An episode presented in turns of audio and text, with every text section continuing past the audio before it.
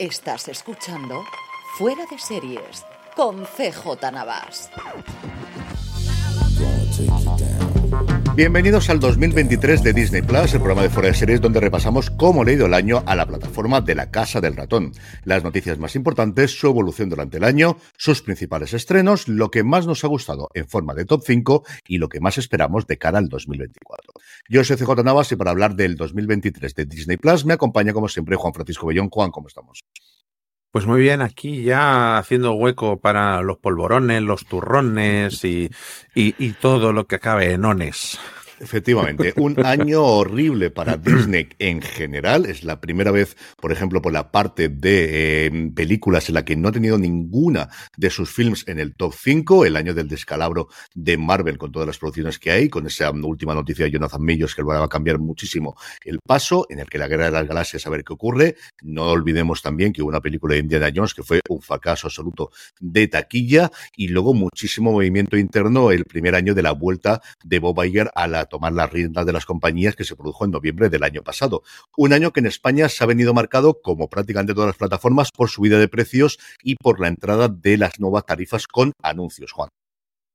Sí, porque de nuevo, eh, igual que ha hecho HBO, igual que ha hecho Netflix, que es lo que está copiando todo el mundo, eh, ya han entrado en vigor esas tres nuevas tarifas. Tenemos eh, esta estándar con anuncios a 6 euros al mes, hasta 1080, dos perfiles a la vez, sin descargas y 5.1 estéreo, que seguramente yo creo que es que madre mía, es que muchas veces hablamos de que si la calidad de imagen ya cuesta hacérsela entender a, a la gente, la del sonido ya ni te cuento.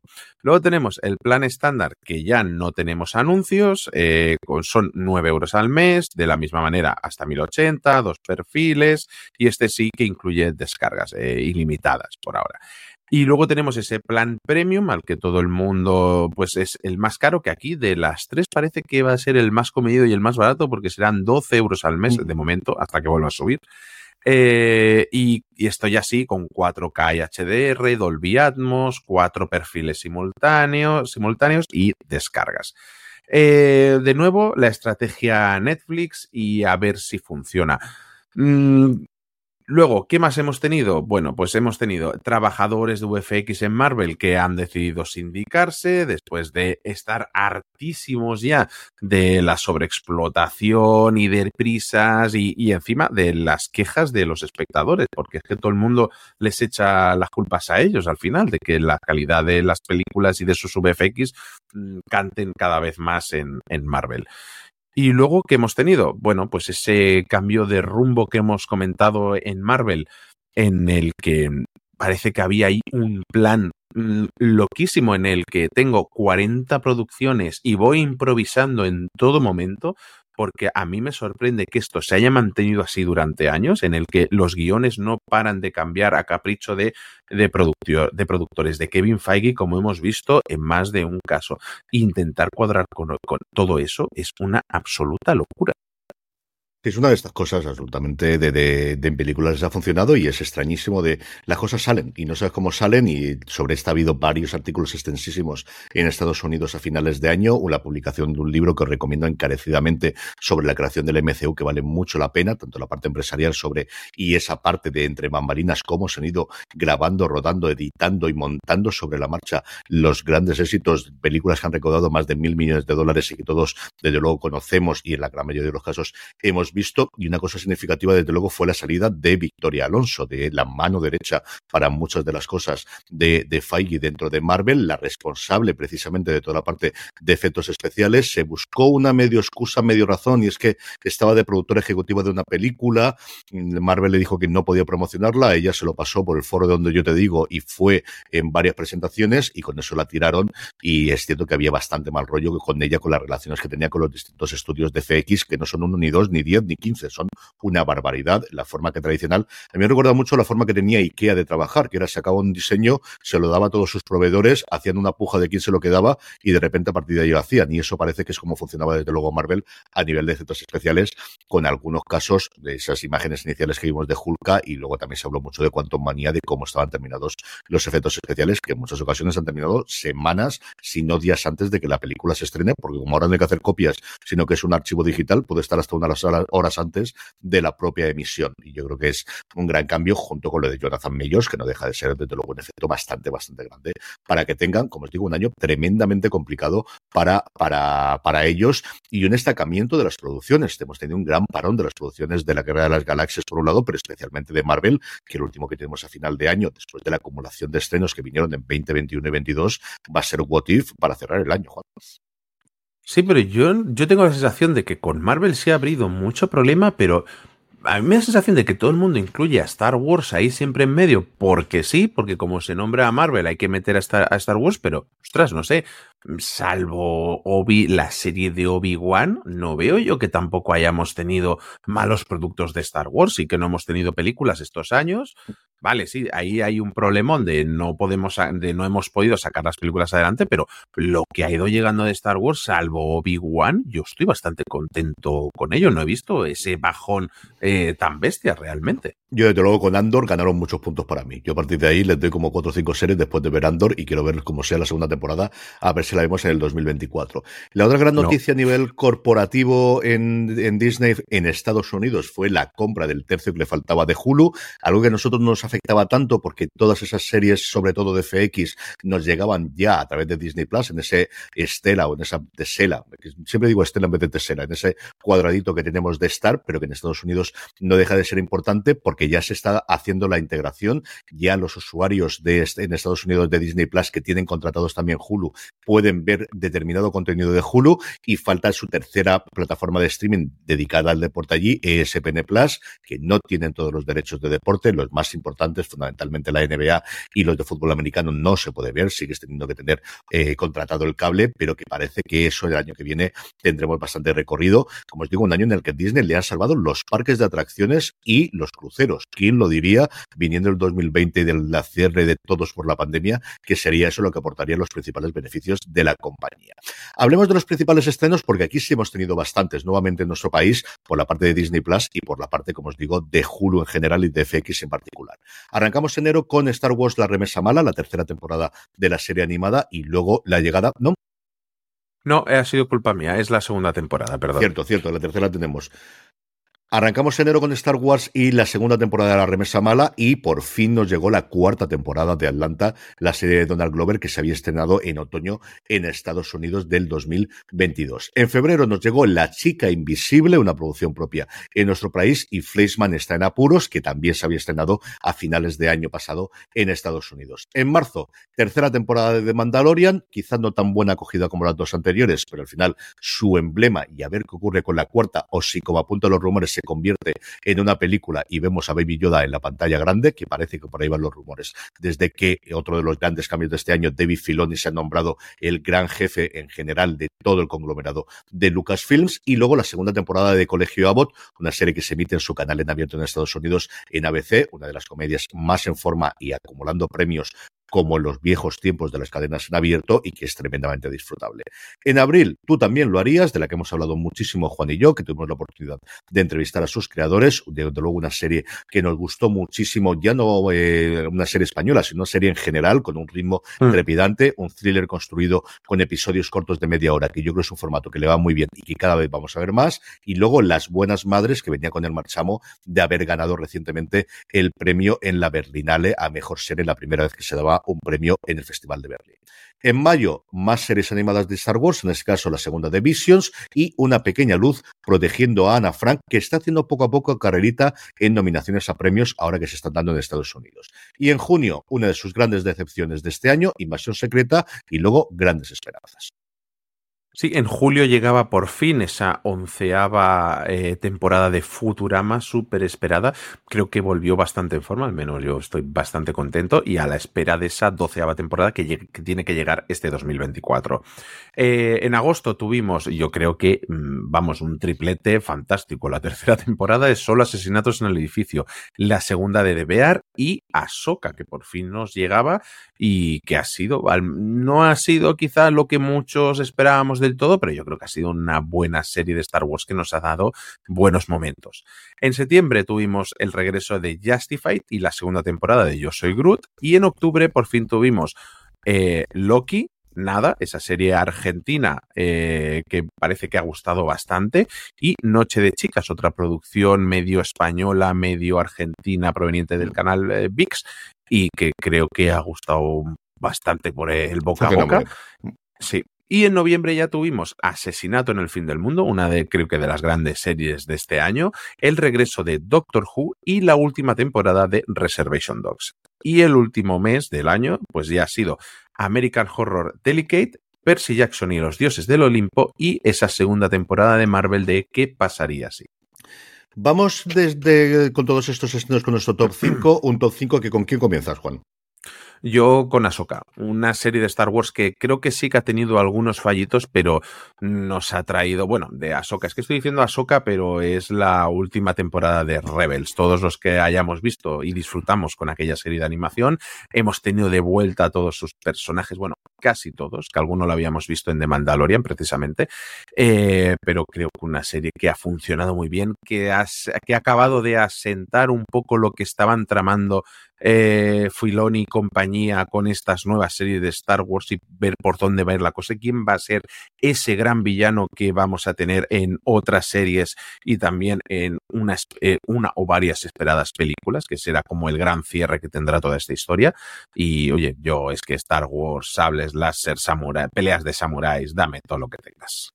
Yo en el 5 tengo Reservation Dogs y es una serie que si veis las críticas, o mejor dicho, los top 10 de la crítica americana vais a encontrar en el puesto 1, 2, 3 como máximo. Es una serie que adora la crítica americana. A mí es una tercera temporada que me ha gustado, pero ya no tiene la sorpresa de las dos anteriores. Una temporada que tiene muchas más historias entrelazadas que las anteriores y es cierto que siempre hemos tenido un hilo común, que es la historia de estos cuatro amigos después del fallecimiento, mejor dicho, del suicidio, del que de alguna forma era el líder del grupo, que a mí me ha gustado, que tiene especialmente pues, un episodio que todo el mundo habla de él, que es el penúltimo, si no recuerdo mal, en el que hay un... Eh, no sé si decirlo no, pero Ethan Hawke, que hace de, un papel de, artista invitado en ese episodio.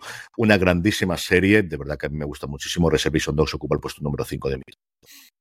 Sí, mi número 4 eh, sería para Asesinato en el fin del mundo, esa nueva vuelta de tuerca a, a, lo que es una serie típica de Agatha Christie, con dos crímenes, uno en el pasado, otro en el presente, con temas de inteligencia artificial, con actorazos de primer nivel y, ostras, una serie de aquellas densitas para ver con calma y disfrutar tranquilamente, de verdad, me ha gustado muchísimo.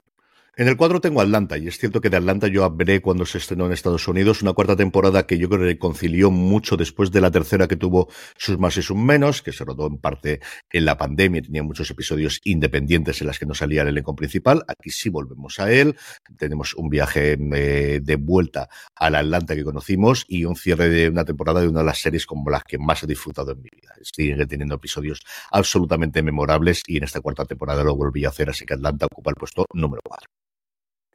Y en mi número 3 tengo Tú también lo harías, esa serie de David Victor y Jordi Vallejo, que voy a dejarte a ti que hables de ella porque también es tu número 3. Sí, y nuevamente lo decíamos antes cuando lo he nombrado. Yo creo que fue una sorpresa para todos. Es una serie que lo demás eh, tuvimos la oportunidad de hablar con ellos y hacer una conferencia por videoconferencia. Yo además tuve la oportunidad de poder estar con ellos en Alicante en ese ciclo que tenemos de mi episodio favorito con el Instituto Juan Gil Albert y luego poder estar un rato con ellos cenando y pasando por Alicante.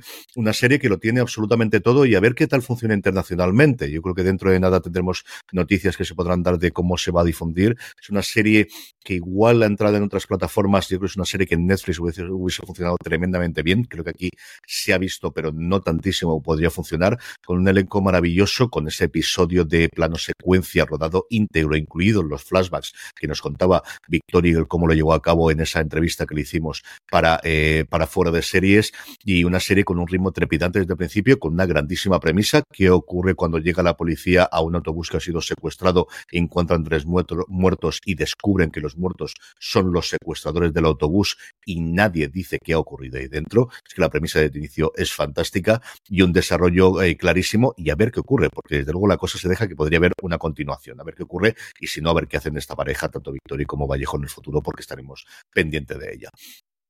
Pues espero que sí que tengamos continuación. Y mi segunda es Loki, el gran cierre eh, a uno de los mejores personajes que ha tenido Marvel, uno de sus mejores villanos, antihéroes. Creo que es fantástico. Tom Hiddleston está entregadísimo. El diseño de producción es una maravilla. Mm. Creo que es de lo mejor, si no lo mejor que tiene Marvel. El, el, diseño me vuelve loco. Y, lo que decía, y al final cuando la ves toda entera, eh, entiendes que Loki primera temporada no era una historia y esta es otra, sino que todo estaba bien hilado y vamos, yo es que la he disfrutado como un enano. Y, ostras, un final, es que menudo finalazo para la serie y para el personaje. Sí, esos últimos 10-15 minutos desde luego te llegan al fondo del corazón y mis minutes, pues mira, aquí la llevo en la gorra, así que estas cosas y el reloj lo tengo aquí. Tengo aquí el reloj que amablemente nos regalaron desde Disney Plus, que estas cosas siempre hay que enseñarlas. en el 2, Asesinato en el fin del mundo. Y lo comentaba porque además lo tengo muy alta en mi top 10 cuando lo grabé en streaming. Es una serie que tenía todos los miembros para gustarme, una historia de asesinatos a la gata Christie mezclado con futuribles, con multimillonarios, con inteligencia artificial, con el futuro, con por dónde va la humanidad, con unos intérpretes maravillosos, encabezando por Emma Corrin, que me fascinó en su momento cuando lo pudimos ver interpretando a la princesa Diana en la segunda, en la tercera, perdón, la tercera y cuarta temporada de The Crown. Y es una de estas series que al final algo tiene luego cuando la bendicen. Nos pasaron la serie para poder verlo antes en forma de screeners y esta yo recuerdo de un episodio más y era la una de la mañana y venga, otro episodio más que quiero verlo y otro más. Y eso no me ha ocurrido con tantas series este año. Así que mm, una de estas series que parece que estuviese creada para mí, Asesinato en el fin del mundo, es la que ocupa el puesto número dos de mi top 5. Y en el uno yo creo que esto estaba cantadísimo, que íbamos a tener los dos la misma. Así que Juan, todo tuya y habla por parte de los dos. Eh, de Bear, una serie que ya era excelente en su primera temporada, eh, la mejor serie del año pasado. Mm, podría decirse, no lo sé del todo seguro, pero es que podría ser la mejor serie de este año también. Es maravilloso, tenemos más episodios, tenemos más tiempo. Tiene un episodio 6 que es una salvajada en la televisión ya solo por la cantidad de artistas invitados que tiene, pero luego son los personajes, su evolución, todos esos detallitos, el mundo de la comida es un... todo el mundo lo vende como una comedia, pero ostras, esto es un drama de, de, los épicos además, ¿eh? O sea, yo me río poco. Creo que la vez que más me he reído es justo en el final de ese episodio 6, pero porque ya no te puedes creer lo que está sucediendo. Y si el episodio 6 era maravilloso, el séptimo es de 10 excelentísimo esa historia del primo que es, maravilla, es, es, una serie que es ambrosía, que es un caramelito de verdad, como, como pocas series se hacen. Sobre ese séptimo episodio, sobre Fox, sobre tenedores, eh, recientemente grabaron un programa de The Watch, eh, Chris y Andy, eh, al que nominaron, nos dijeron que era el mejor episodio del año y tuvieron la oportunidad de entrevistar tanto al creador de la serie, a Christopher Storer, como a Evan Mombakara, como al primo, hablando los dos de ese episodio. De verdad, si domináis un poquito el inglés y si no, incluso leeros la transcripción, vale muchísimo la pena. La tenéis en The Watch, lo buscáis en The Ringer o buscáis The Ringer Forks, os aparecerá el análisis que hicieron cuando se publicó el episodio y luego el podcast. Vale muchísimo la pena que lo escuchéis. Lo pondré desde luego en las recomendaciones del fin de semana que hago recurrentemente para la newsletter de Fuera de Series. Todo eso ha sido lo mejor del 2023 y en el 2024 por ahora parece que viene bastante cosa, tanto de Estados Unidos como de aquí de España. Sí, viene bastante cargadito. Empezamos el año con Echo, esa serie de Marvel que puede estar o no puede estar dentro del, del universo cinematográfico de Marvel. Todo dependerá de lo que te dicte tu corazón. Eh, seguiremos con Cristóbal Valenciaga, una, creo que la primera gran producción realmente española de, de, Disney Plus. Eh, seguiremos en febrero con Shogun, una adaptación de una novela que tiene una pinta loca, no lo siguiente, lo que puede ser esta serie. Tendremos la tercera temporada de Bear, si llega según planificado, pero esto ya será para finales de año, no para el verano como estaba sucediendo. La cuarta temporada también de Solo Asesinatos en el Edificio, que también seguramente será para finales de año. Y luego tenemos series de Star Wars. Star Wars Skeleton Crew, que será la primera en llegar, si no me equivoco, con eh, capitaneada por Jude Law. Eh, tendremos La Acólita, esta serie que ocurre cientos de años antes de las películas. La tercera temporada y última de La Remesa Mala. Y luego tendremos, ya entramos en lo que sería Marvel, X-Men 97, esa serie de animación que continúa la serie de los años 90 y que creo mm. que es de lo mejor de superhéroes de animación que, que podemos recordar.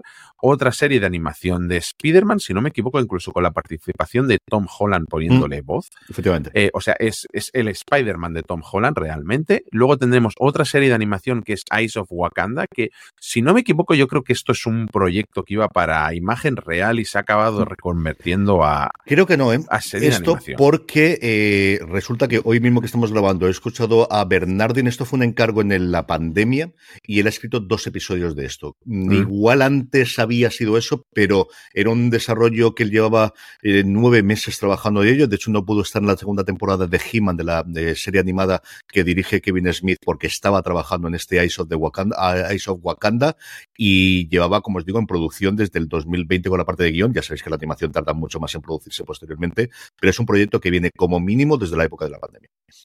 Vale, y luego tendríamos ya estas últimas tres eh, series de Marvel, que sería Agatha Darkhold Diaries, que está más que rodada, eh, Iron Heart, que también está eh, rodadísima, y una serie de animación que salió ya de la primera temporada de What If, que es Marvel Zombies.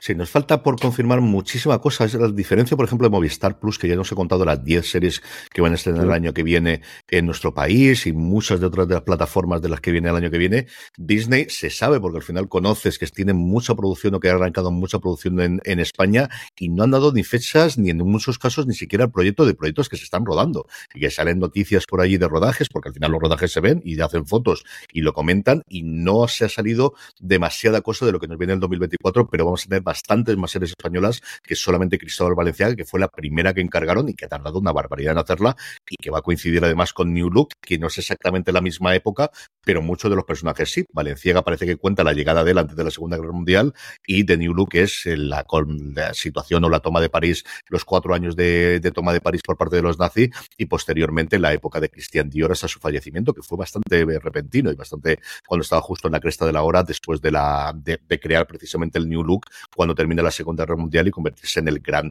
dominador de la moda en París, sustituyendo a Coco Chanel, que había huido a Suiza o que se había eh, situado en Suiza después de la Segunda Guerra Mundial. Terminamos como solemos hacer siempre todos estos programas con nuestros deseos de año nuevo para la plataforma y luego nuestro propósito. ¿Qué le deseamos a Disney Plus de cara al 2024, Juan? Yo le deseo que, aparte de grandes series de Star Wars, que pido sobre todo eso, pues una continuación, pues por esta apuesta de series Made in Spain que parece que este año sí vamos a empezar a verlas.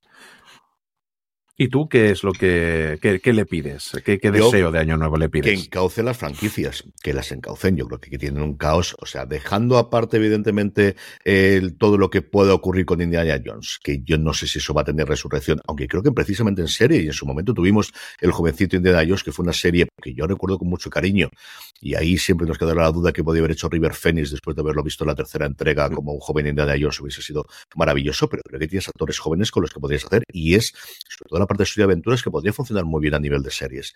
Yo en la Guerra de las Galaxias tengo muchísimas esperanzas en la colita, me atrae muchísimo ese proyecto, mm. por quien está detrás, por la época, por salirte de todas las sagas Skywalker, que yo creo que es algo que necesita la franquicia como el beber a día de hoy, y luego con toda la parte de Marvel. Eh, Echo mm, no tenía ni, no daba ni un duro por ella, pero con las últimas cosas que hemos visto, desde luego mm, verla la voy a ver, que ya bastante más de lo que esperaba hacer hace apenas unos meses. De Ironheart no tengo mucha esperanza, de Marvel Zombies tampoco especialmente, de Agatha, más allá de que le han cambiado cuatro veces los nombres, no sabría decirte, y luego la parte de animación, pues lo de siempre, es que me anime a ello. Me apetece ver X-Men, sí, porque me apetece ver algo de la patrulla X antes de que veamos en la magia real, y a ver Spider-Man. Luego, evidentemente, la parte de cine, Deadpool, que es la gran, la, gran esperanza que tiene para los próximos tiempos, más allá de que lleguen otras películas y de que ocurre finalmente con los Cuatro Fantásticos en la introducción o gradual o de golpe de toda la patrulla X, pero Deadpool tiene que ser la vuelta de la Marvel grande de Endgame. No sé lo que mm. recaudará ni cómo evento será,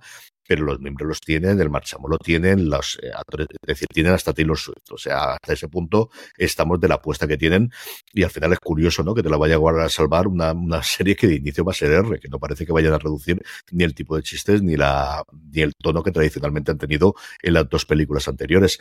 Pero esa, desde luego, es la, la gran apuesta de esa parte de Disney. Y en el resto, bueno, pues, pues a ver eh, qué ocurre, pero que encaucen las fronteras. Yo creo que necesitan volver a tener lo que fueron o dar libertad. Al final es que tener nuevos creadores. A mí lo que más me ha gustado de la Guerra de las Galaxias es Andor, que no podría ser una serie perfectamente fuera del universo de la Guerra de las Galaxias.